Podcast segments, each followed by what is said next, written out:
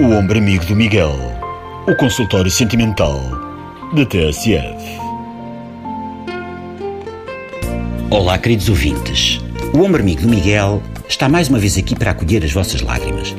Hoje tenho um cantinho especial aqui no ombro, reservado para todos os ecossexuais que nos escutam. Os que não são e que nem sabem do que se trata, apesar do destaque que a ecossexualidade tem tido recentemente nos meios de comunicação, saibam que estamos a falar de pessoas que fazem sexo com a natureza. Não é a mesma coisa que fazer sexo ao ar livre. Os ecossexuais rebolam na lama até ao êxtase, esfregam-se em árvores até ficarem assados, onanizam-se todos, por baixo de uma cascata. Existem imensas comunidades polinamorosas e como a natureza é louca e apaixonada, não é de espantar que cada vez mais comecem a cair sobre este ombro amigo alguns dilemas dilacerantes de coração e virilhas, como é o caso narrado nesta carta que vos passo a ler. Querido Miguel, o meu nome é José Abacate, tenho 37 anos e sou ecossexual desde que me lembro. No liceu apaixonei-me por uma trave mestra da sala de aulas de trabalhos oficinais.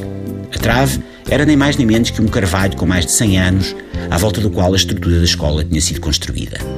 Tinha a pele escalavrada, como é a panagem dos carvalhos daquela idade, e no lombo, virada a sudoeste, uma cicatriz hedionda sancionava um amor eterno entre um tal Bartolomeu e uma tal Frederica, que se deram ainda à suprema crueldade de registar à base de lâmina o ano de ofensa.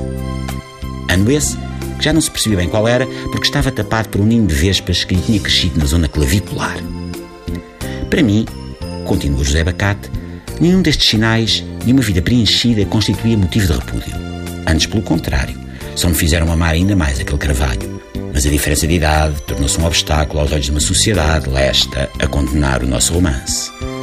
Anos depois, apaixonei-me por um campo de cultivo de gerberas. Chegámos a viver juntos, mas nunca consegui atingir o orgasmo. A separação veio quando eu manifestei o desejo de ter filhos e o campo de cultivo de gerberas disse que ainda era muito novo para estar a assumir uma responsabilidade dessa dimensão. Hoje sou um homem só, matando o desejo com gifs animados das calotas polares a derreterem-se e pósteres ilustrados japoneses do Monte Fuji.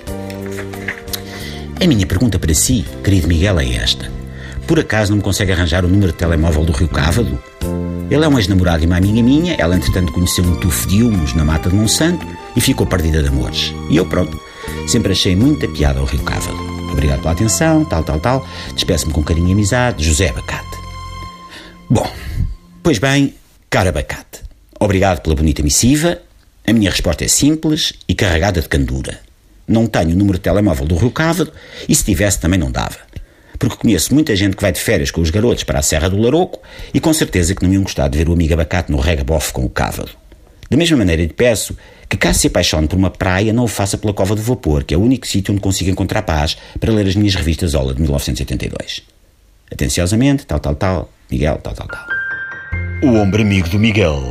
O consultório sentimental da TSF. E pronto. Caros ouvintes, chegamos assim ao fim de mais uma edição deste Ombro Amigo. Até uma próxima oportunidade e lembrem-se, façam o ratatouille e não a guerra. Ouviram o ombro amigo do Miguel? Façam o amor e não a pancadaria.